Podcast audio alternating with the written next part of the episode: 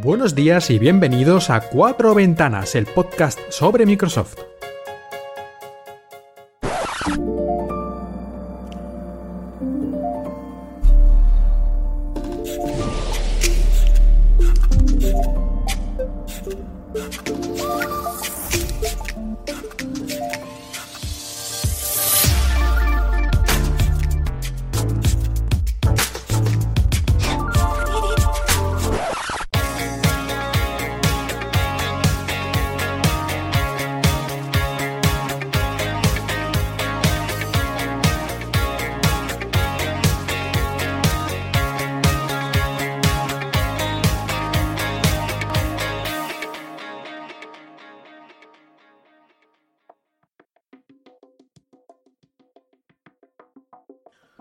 Buenos días y bienvenidos a otro episodio de Cuatro Ventanas, tu podcast sobre Microsoft, en Emilcar FM, tu red de podcasting. Y como seguramente estáis todos imaginando, vamos a hablar sobre la conferencia que hizo ayer Microsoft el día 2 de octubre sobre productos Surface. Los principales productos presentados son productos Surface como la Surface Pro 6, una nueva versión del Surface Laptop, Surface Laptop 2, el Surface Studio 2 y un producto nuevo de la gama Surface, que en este caso es un auricular. Y algunos otros pequeños detalles de los que hablaremos un poquito más adelante. Vamos primero con el hardware, vamos primero con los diversos dispositivos Surface. Veamos qué ha cambiado, qué han mejorado. Y empezamos por la Surface Pro 6. Y sí, he dicho bien, he dicho 6 porque el año pasado aquí en la conferencia en Shanghai se presentó la Surface Pro 5, pero que fue llamada Surface Pro, es decir, se deshicieron de la numeración, pero ha vuelto. Parece que aquello no les ha gustado o alguien se ha quejado. La verdad es que no lo entiendo muy bien estos cambios. Parecen un poco aleatorios, aunque seguro que algún motivo ellos tendrán. Y sea como sea, vuelven los números y aquí tenemos la Surface Pro 6. La tableta convertible de Microsoft, la más conocida del mercado, la que inició prácticamente este tipo de dispositivos, vuelve una vez más y los cambios realmente son muy pequeños, es decir, no ha habido un cambio estético, no ha habido un cambio digamos aparente, sino que los cambios más bien están por dentro y tampoco son excesivamente numerosos. Lo principal es que han cambiado el procesador. Ahora tenemos ya un procesador de octava generación de Intel, el que ha salido nada, prácticamente ahora. Están saliendo los primeros equipos con procesadores de este tipo, de la octava generación. Y se supone que gracias a esto la Surface Pro 6 va a tener un rendimiento un tanto más rápido. Esto ya lo veremos cuando haya pruebas, porque lo que dicen las compañías pues siempre se eh, tiene que tomar con cuidado y también una eficiencia energética ligeramente más alta. No puede haber una gran diferencia solo por el procesador, ya que sigue utilizando prácticamente el mismo sistema de fabricación, el mismo el mismo nodo de fabricación. Estamos en, en caso de Intel en 14 nanómetros y aunque hay varias versiones cada vez un poquito más optimizadas, no se ha dado el salto a los 10 nanómetros como ya expliqué en el episodio anterior. Pero esta Surface Pro 6, este nuevo procesador, una diferencia notable con el anterior es que ahora lleva 4 núcleos en vez de 2.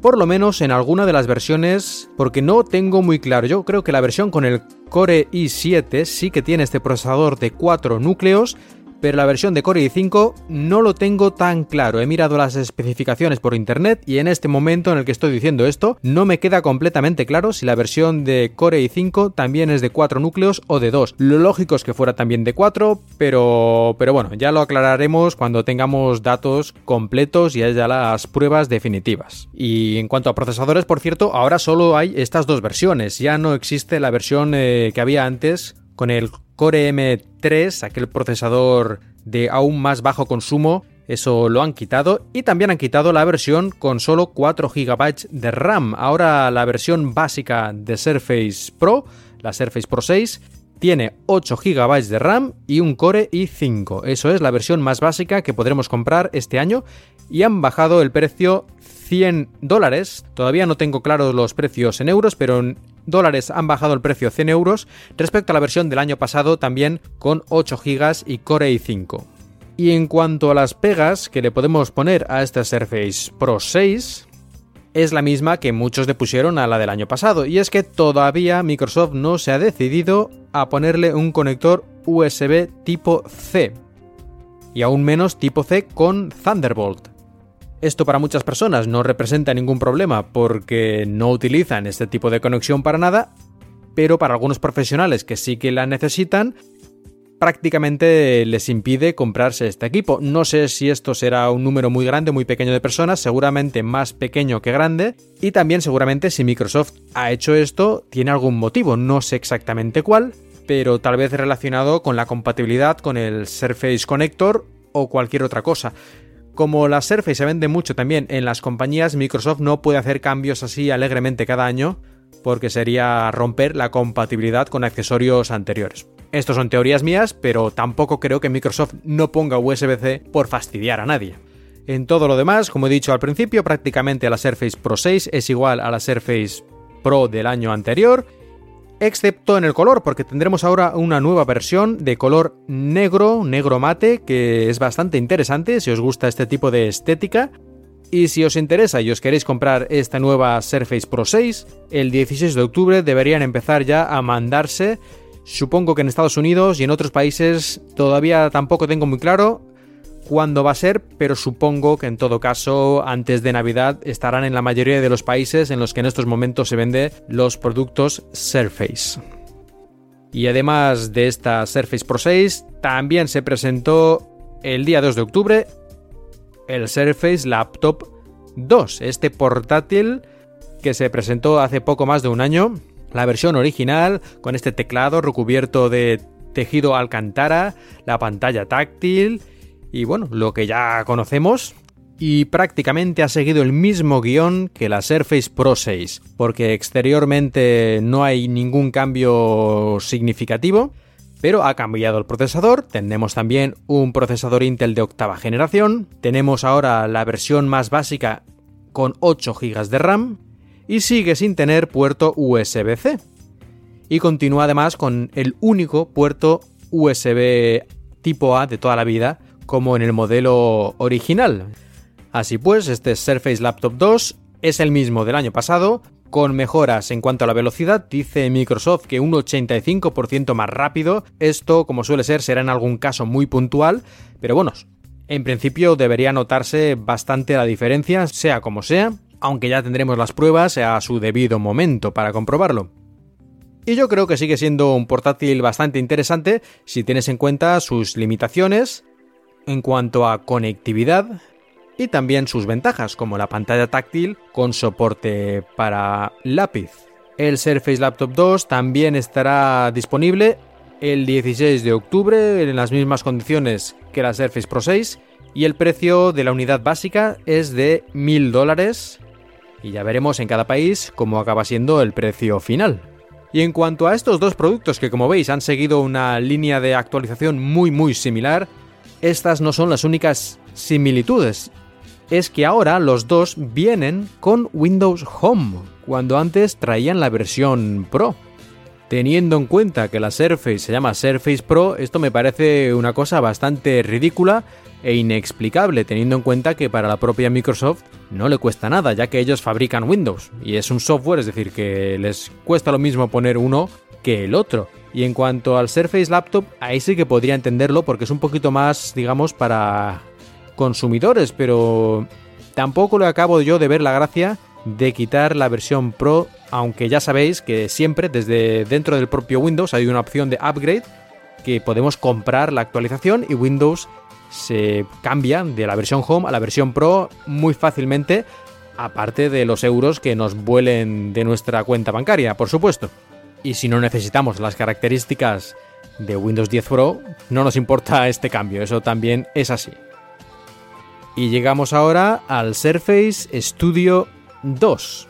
Este ordenador de sobremesa, este All-in-One que Microsoft lanzó en el año 2016, hace prácticamente dos años, ha recibido bastantes más cambios que los productos anteriores, ya que necesitaba más de estos cambios, la verdad sea dicha. Sobre todo en el aspecto de los gráficos, ya que la pantalla de super alta resolución que tiene el Surface Studio 2 y su gran tamaño, cuanto más poder gráfico tengamos en la GPU, mucho mejor.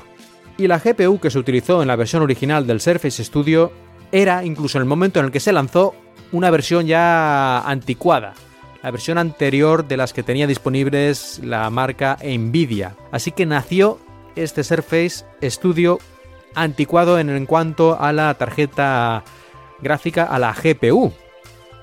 Y por fin ahora esto se soluciona ya que Microsoft ha puesto la última tecnología disponible en el mercado de Nvidia, unas GPU con tecnología Pascal, la arquitectura Pascal, que aunque es cierto que hace unas cuantas semanas Nvidia presentó su siguiente arquitectura, la Turing, las versiones para dispositivos móviles todavía no han sido ni siquiera anunciadas y quién sabe cuándo saldrán realmente al mercado. Así que esto es lo mejor que se puede conseguir en este momento y es lo que ha puesto Microsoft. Concretamente ha puesto unas GTX 1070 y una GTX 1060 en la versión más barata del Surface Studio. Esto aparentemente debería dar un más o menos entre un 50% y el doble de potencia que el Surface Studio anterior, así que no está nada mal, ya veremos las pruebas, como siempre digo. Y en cuanto a la CPU, aquí hay algo un poquito raro porque no han puesto una CPU de octava generación, sino de séptima generación, que es una mejora respecto a la de sexta generación, que es la que traía el Surface Studio original, pero no sé muy bien por qué no han puesto aquí también uno de octava generación, igual que han hecho con los otros dos productos Surface, la Surface Pro 6 y el Surface Laptop. Una teoría que se me está ocurriendo en este momento, y a lo mejor estoy diciendo una tontería muy grande, pero bueno, la voy a decir porque para eso estoy aquí, es que los procesadores Whiskey Lake, que son los que creo los únicos que se han lanzado de momento, por lo menos para consumidores, de octava generación, son de bajo consumo, son procesadores de la serie U y creo que el Surface Studio lleva un procesador de una gama superior, es decir, que pueden tener un consumo energético de 45 vatios, lo que se llama el TDP, aunque esto se puede ajustar un poco para arriba y para abajo. Y en cambio, los de la serie U tienen un consumo habitual de 15 vatios para dispositivos más portátiles. Así que yo creo que esta puede haber sido la razón, es decir, si Intel todavía no ha sacado los procesadores de octava generación de 45 vatios de TDP, solo los de la serie U de 15 vatios y los de la serie Y creo que es de 5 vatios. Tampoco Microsoft podía hacer nada más, así que yo de momento apuesto porque esta ha sido la razón. Podrían haber retrasado el Surface Studio a lo mejor un par de meses o tres meses y podrían haber puesto otra cosa, pero como tampoco la diferencia de proceso, de capacidades va a ser muy notable entre la séptima y la octava generación, seguramente han decidido que era mejor lanzarlo antes de Navidades. Si me he equivocado y he dicho una tontería, ya lo arreglaré en el próximo episodio de Cuatro Ventanas. Y otra pequeña mejora que ha recibido el Surface Studio 2 es la pantalla, y es que aunque era una pantalla de calidad excelente, con alto rango de color y todas estas cosas, para artistas algo muy apreciado, en este caso todavía se ha mejorado un poquito más y tiene un 38% más de brillo y un 22% más de contraste. Es una pantalla que tiene 13,5 millones de píxeles y el 4K son 8 millones de píxeles, así que ya veis que esto va incluso más allá del 4K. Y un cambio crucial, como veis, es uno de los dispositivos que más mejoras ha tenido este Surface Studio 2, es el almacenaje. Y es que también, junto con la tarjeta gráfica, una de las cosas que más críticas recibió en la versión original fue el almacenamiento, que la única versión disponible era un disco duro híbrido de disco duro tradicional, con un plato que da vueltas y todas estas cosas, con unos pocos gigas de memoria SSD para que hubiera un intercambio de datos un poquito más rápido y tal, un disco híbrido que se suele llamar. Esto hacía que en muchas situaciones la cosa fuera bastante más lenta de lo que podría ser, y mucha gente lo que hacía era comprar un equipo que no era precisamente barato y luego lo primero, primer día ya cambiarle el disco duro híbrido por un SSD de su elección. Esto ya se va, el disco duro híbrido desaparece y todas las opciones son de SSD puro. Empieza en un terabyte y hay otra versión que podemos elegir de 2 terabytes de almacenamiento SSD, que supongo que la velocidad será muchísimo más rápida que en el híbrido aquel engendro que pusieron antes. Y ya para terminar, otra mejora más, y es que esta Surface Studio sí tiene un puerto USB tipo C. Pero ojo, no tiene Thunderbolt 3, es decir, sirve para conectar dispositivos USB para transferir datos y también tiene salida de vídeo, pero no el Thunderbolt 3. No permite, por ejemplo, conectar una tarjeta gráfica externa o ese tipo de cosas que requieren un ancho de banda muchísimo más grande. Una pena, la verdad, sobre todo para un equipo de estas características, pero es lo que hay. El Surface Studio 2 se va a vender a partir de 3.500 dólares. Como veis, esto no es para gente que tenga una cartera raquítica, sino más bien una buena pasta y especialmente para profesionales, para los que pagar este tipo de dinero, si realmente le van a sacar un rendimiento económico al equipo, pues tampoco es nada del otro mundo. Es decir, si trabajas con este equipo, le sacas partido a todas sus capacidades, a la pantalla gigante táctil para en la que puedes dibujar y utilizar el Photoshop y tiene alto rango de color y todas estas cosas, y vas a ganar dinero gracias a que puedes trabajar de manera más eficiente y mejor, en este caso está dentro de lo normal en equipos realmente profesionales. Y estos 3.500 dólares son 500 dólares más que la versión básica del año anterior, es decir, 500 dólares extra pero ¿a cambio de qué? Es decir, ¿nos está tangando Microsoft? Pues yo creo que no, más bien al contrario. Estos 500 dólares extra de precio nos traen el doble de memoria RAM, de 8 pasamos a 16, el disco duro puro SSD, que he mencionado antes, pasamos de híbrido a puro SSD, y pasamos de un Core i5 a un Core i7. Y si eso no fuera mucho, el cambio entre la versión del año pasado de 3.000 dólares y la de ahora que es 3.500, si eso no fuera suficiente, que yo creo que ya es mucho, además la tarjeta gráfica. El año anterior, la versión de 3.000 dólares tenía una GTX 965 de 2 GB de RAM y ahora tendremos una GTX 1060 con 6 GB de RAM, es decir, bastante más potente y además con el triple de memoria gráfica. Así que el doble de RAM, disco duro puro SSD, de Core i5 a Core i7 y una tarjeta gráfica bastante más potente y además con el triple de memoria. Todo esto por 500 dólares yo creo que está más que justificado, por lo que la relación potencia, calidad, precio creo que sale beneficiada. Por lo menos esa es la impresión que tengo en este momento. Así que recopilando un poquito, mejoras internas en el Surface Pro 6, mejoras muy similares en el Surface Laptop, bastantes mejoras interesantes en el Surface Studio, pero Microsoft presentó un producto más y tiene la palabra phone. No, no es el Surface Phone mítico, sino presentó unos auriculares, unos Surface Headphones. Esto llama bastante la atención porque en principio no tiene nada que ver con el resto de los productos, es un accesorio que no es la primera vez que Microsoft saca accesorios, ya es famosa Microsoft por sus teclados y ratones y otras muchas cosas. Pero auriculares, que yo sepa, es el primero que saca, o por lo menos el primero de este tipo. Es decir, un auricular para escuchar música con cancelación de ruido es un auricular que cubre toda la oreja de estos grandes, poco como estos Beats y cosas de esas que veis por ahí a veces en la calle o en el metro, aunque de color más eh, profesional, así gris surface. Creo que habrá varios colores, aunque yo solo he visto ese gris surface de momento y con un diseño también en el estilo de la gama surface, así que si os gusta este tipo de diseño, pues está bastante bonito. Y en cuanto a la reducción de ruido, esta reducción activa de ruidos de fondo, tiene varios micrófonos, creo que son 8 alrededor de auricular para captar los sonidos y luego eliminarlos electrónicamente. Podemos elegir con un anillo que hay en el auricular derecho el volumen y otro que hay en el auricular izquierdo nos sirve para elegir entre 16 niveles de cancelación de ruido. Y aparte de esto nos permite convocar a Cortana si lo tenemos conectado a nuestro teléfono o a nuestro PC. Y además, simplemente con decir Hey Cortana, ya lo tiene integrado, nos está escuchando todo el rato y cuando decimos la palabra clave, directamente nos conectará con Cortana para que le pidamos lo que queramos.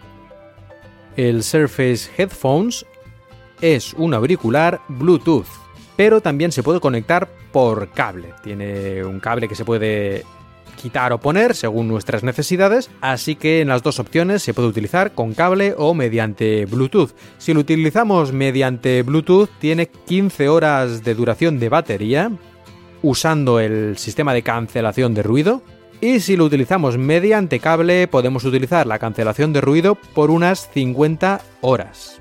Y tal vez alguno esté pensando que este Surface Headphones es un auricular de estos chinos que han fabricado en cualquier fabriquita de estas que hay por aquí, le han puesto un logotipo de Microsoft Surface encima y se lo han puesto a vender. Y al parecer no, al parecer esto realmente es un producto hecho en los laboratorios Microsoft, tienen ahí todo unos laboratorios especiales para hacer pruebas de sonido, de cancelación de sonido y todo esto. De hecho, Microsoft tiene la cámara anecoica, es decir, en la que digamos el sonido no rebota en sus paredes, sino que se absorbe completamente y crea por lo tanto un silencio extremo en su interior. Tiene, como decía, la cámara anecoica más silenciosa del mundo. De hecho, en su momento, no sé si ahora se habrá otorgado este honor a alguien más, pero en su momento, hace un par de años, tuvo el récord Guinness del el lugar más silencioso del mundo. Y de hecho esta cámara anecoica para probar equipos de audio y cosas relacionadas con el sonido sin que las interferencias de los ecos y esas cosas afecten al resultado, se dice que es tan silenciosa que la gente se siente muy incómoda allí dentro porque aunque no lo parezca, nunca hay un silencio completo en el mundo real. Aunque estés en un lugar muy, muy, muy tranquilo, en una casa, las puertas cerradas, ventanas cerradas, todos los vecinos se hayan ido de vacaciones, sigue habiendo ruido de fondo. Y en cambio en esta cámara anecoica no hay nada que pueda el oído humano detectar. Y esto nos hace sentir muy incómodos, según dicen personas que han estado dentro un largo rato, al final te acabas sintiendo mal prácticamente, o sea, acabas escuchando el propio fluir de tu sangre y del corazón porque el cerebro al no escuchar nada eh, intenta escuchar cualquier cosa. Y o te escuchas a ti mismo, tu propio cuerpo, o el cerebro se inventa sonidos y eso puede ser casi aún más terrorífico, como sabemos muchos los que vemos películas de terror en las que no se muestra el monstruo y solo nos lo imaginamos y nosotros siempre imaginamos algo peor que la realidad. Pues en esta cámara es posible que se hayan probado estos Surface Headphones y en otros lugares del campus de Microsoft, en este edificio 87 de su campus en Redmond, Washington. Por cierto, que casi se me olvida, estos auriculares saldrán en principio solo en Estados Unidos, ya veremos aquí la distribución, porque los productos Surface, digamos, típicos, esos como ya están distribuidos en muchos países, sabes que más o menos va a llegar pronto, pero esto como es un producto nuevo, no lo sé, a lo mejor quieren probar primero en Estados Unidos a ver qué tal les va y si les va bien lo llevan al resto del mundo y si no les va bien, a lo mejor nunca llega. En todo caso, en Estados Unidos estará disponible antes de fin de año por 350 dólares que para este tipo de auriculares con cancelación de ruido avanzada y este tipo de detalles es bastante habitual, no es un precio especialmente caro, tampoco especialmente barato. Y con este Surface Phones llegamos al final de la presentación de hardware, porque había algunas noticias más, algunas novedades que se dijeron durante la presentación. Y vamos a ver alguna de ellas, como por ejemplo el Surface All Access. Esto es un servicio que ha creado Microsoft en principio solo para Estados Unidos, que podremos adquirir en sus Microsoft Store y que es un sistema de financiación similar al que tenía hace unos años Microsoft. Consiste en financiar una Surface durante un plazo de 24 meses con una suscripción incluida de Office 365. Es decir, se trata de comprar tu Surface, cualquiera de los diferentes modelos y gamas de Surface, a plazos. Básicamente consiste en eso, y cuando terminas de pagar, pues te quedas la Surface. No hay opción de que te den otra nueva, un modelo más moderno, ni nada más. No es ese tipo de leasing, sino simplemente es comprar la Surface a plazos. Yo por lo menos lo entiendo así. Otra novedad bastante interesante en este caso de software es lo que llamaron el Phone Mirroring. Y esto es la capacidad que se va a incluir, todavía no, todavía no hay tampoco ni siquiera una fecha concreta de cuándo esto va a estar realmente funcionando para el público, pero se va a incluir en la aplicación Your Phone App, de la que ya hablé anteriormente y que nos permite en estos momentos transferir fácilmente las fotos desde nuestro dispositivo móvil Android, por ejemplo, hasta nuestro PC con Windows 10, pues se le va a añadir, aparte de esto de las fotos y lo de los mensajes, que también está en teoría prometido, mensajes de texto, poder mandarlos desde nuestro PC a nuestro teléfono y de ahí ya a quien sea a través de esta aplicación, pues ahora nos han mostrado también en una presentación este phone mirroring, que consiste en que podemos ver exactamente lo que ocurre en la pantalla de nuestro teléfono Android en nuestro PC e incluso interactuar con él. Y si tenemos una pantalla táctil, pues prácticamente es como tener el teléfono puesto en nuestra pantalla de nuestro PC y podemos con nuestro dedo pues hacer lo mismo que haríamos con el propio teléfono. Y si no tenemos pantalla táctil, con el ratón emulando el tacto de un dedo. Así que prácticamente podríamos hacer lo mismo. Podemos acceder ahí a nuestras aplicaciones, a nuestros mensajes, a nuestras fotos que tengamos guardadas en este dispositivo, en este teléfono, de manera muy sencilla en principio. Luego ya veremos esto cómo funciona. Pero esa es la idea y francamente es algo muy interesante. Eso sí, hay que tener en cuenta que es un mirroring, es decir, realmente está enviando una imagen y los datos de, digamos, de interacción, pero no podemos, por ejemplo, hacer un copiar un texto de esa pantalla del teléfono que tenemos en nuestro PC y pegarlo en nuestro documento de Word. O por lo menos yo creo que eso no se puede, aunque a lo mejor nos sorprende Microsoft y se pueden hacer ese tipo de cosas también, ¿no? Que estaría muy bien poder, por lo menos, el portapapeles que pudiera ser compartido. Y así casi casi sería como tener el teléfono de repente metido en nuestra propia pantalla, en nuestro propio PC y poder utilizar todas sus aplicaciones de forma nativa aparentemente. En fin, muy interesante, ya veremos esto cómo evoluciona y cuándo llega, porque como he dicho, de momento no hay fecha. El phone mirroring. Lo que sí que llega, ya oficialmente, como ya avisamos en el episodio anterior, es el October Update, la actualización de octubre de Windows 10. Este 2 de octubre se dio el escopetazo de salida oficial y prácticamente todos deberíamos tenerlo ya disponible en mi propio PC. Ya se ha descargado, en cuanto acabe de grabar el podcast le voy a dar al botón de actualizar. Y parece ser que en esta ocasión la cosa va a ir bastante más rápido que en otras ocasiones en las que estaba escalonado y en algunos equipos, a lo mejor con problemas de drivers poco actualizados o otras cosas, llegaba un tanto más tarde, incluso a lo mejor un mes más tarde o más tiempo. En este caso parece ser, ya veremos, que va a ser un poco más rápido en este respecto y que habrá una forma incluso de forzar que te llegue la actualización si tu PC en principio no te la ofrece de forma automática por el motivo que sea. Según veo aquí, oficialmente será, digamos, algo ya generalizado a partir del día 9 de octubre. Por lo tanto, si no os ha llegado todavía, tampoco hay que preocuparse. Si dentro de una semanita o dos no os ha llegado, pues ya echáis un vistazo a ver qué tal está la cosa, si os dice algo Windows de que hay una actualización o no, o qué pasa con esto. Pero de momento tampoco hay que preocuparse hasta por lo menos el 9 de octubre. Y con esto sí, terminan las novedades más relevantes de esta conferencia aunque unos días antes se presentó otra cosa que yo creo que podríamos poner aquí, fue durante la conferencia Ignite de Microsoft, que está sobre todo centrada en las empresas y este tipo de cosas, se mostró una versión actualizada del Surface Hub 2, que ya se había presentado hacía unos meses, pero en este caso se han anunciado que tendrá varias mejoras respecto a lo dicho anteriormente. El Surface Hub es una pantalla de 50 pulgadas, una televisión de alta resolución y que debería salir en el año 2019. Pero sin embargo, algunas de sus características más novedosas requerirán más tarde una actualización de hardware en el año 2020. Y lo que está planeando Microsoft es lanzar un cartucho de actualización, es decir, la parte central del hardware de la Surface Hub 2 el procesador central, la memoria, esas cosas irán en una especie de cartucho en la parte trasera que se puede quitar y cambiar por uno más moderno con más características. Junto con esta mejora de hardware llegarán también bastantes mejoras de software que conjuntamente con este nuevo hardware permitirán nuevas funciones.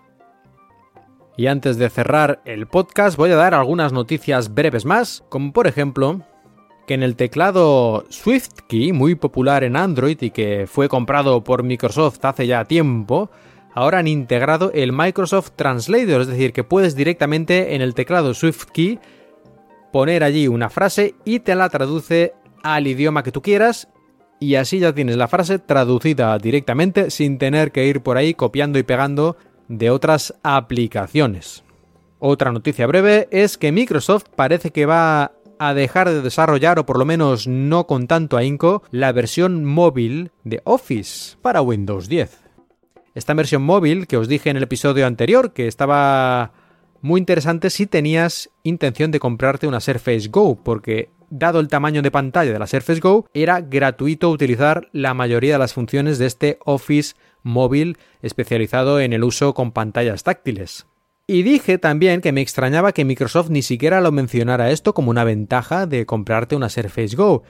Y vista esta noticia ahora de que van a dejar un poco relegado el desarrollo y la mejora de estas aplicaciones, la cosa ya tiene un poco más de sentido. Van a centrarse en las aplicaciones de Android, las aplicaciones de iOS y en las aplicaciones de Windows de toda la vida, el Office completo de toda la vida, pero estas aplicaciones de Windows 10, pero versión móvil, versión touch, estas van, no sé si a desaparecer, pero como digo, no se van a actualizar mucho en los próximos meses, años o tal vez nunca.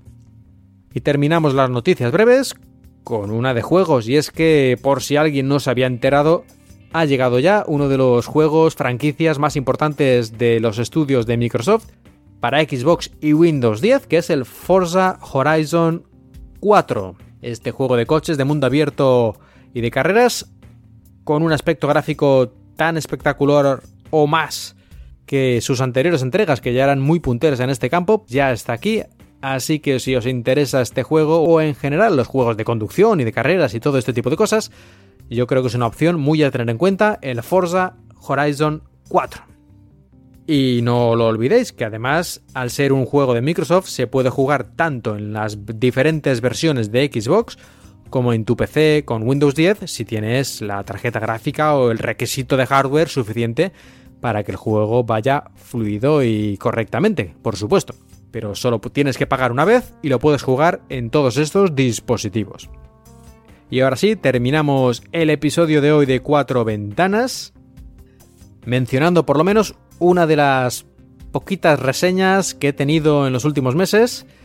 En este caso, una que dice no todo iba a ser Apple. Está bien tener otro punto de vista que no sea solo Mac y iPhone. Actualmente tengo Windows 10 comprado en un PC del año 2009 y funciona increíblemente bien sin tener SSD. Un saludo. Gracias a JC Palma por tu reseña y por tus estrellas. Muchas gracias también para las otras reseñas que me han llegado y los que no me habéis escrito todavía y me queréis de alguna manera agradecer el podcast, ya sabéis, reseñas en iTunes o incluso comentarios positivos si queréis en la red de Milcar FM o incluso en Twitter. Siempre se agradece que alguien te diga que le gusta lo que haces. Pero bueno, las reseñas siempre quedan ahí ya presentes para siempre, para los tiempos de los tiempos en iTunes. Así que especialmente agradecido si ponéis reseñitas con 5 estrellas. Y también otra manera de colaborar conmigo y ayudarme a hacer cuatro ventanas es darme alguna pequeña donación vía paypal.me barra markmilian. Como siempre digo, aquí en China cualquier comida típica española sale por un ojo de la cara, así que por lo menos mediante estas donaciones si me puedo comprar a lo mejor 50 gramos de jamón, no creo que más, me habréis alegrado un día o más bien una semana, porque ese jamón, esos 50 gramos, los voy a racionar como si fuera oro líquido. Muchas gracias a todos por escuchar, yo soy Mark Milian y os he hablado desde Shanghai. Podéis dejar comentarios en la web de la red de podcast emilcar.fm y en Twitter, arroba cuatro ventanas. La música que habéis escuchado durante este episodio pertenece a Serakina y Stereo Resonance, música con licencia Creative Commons.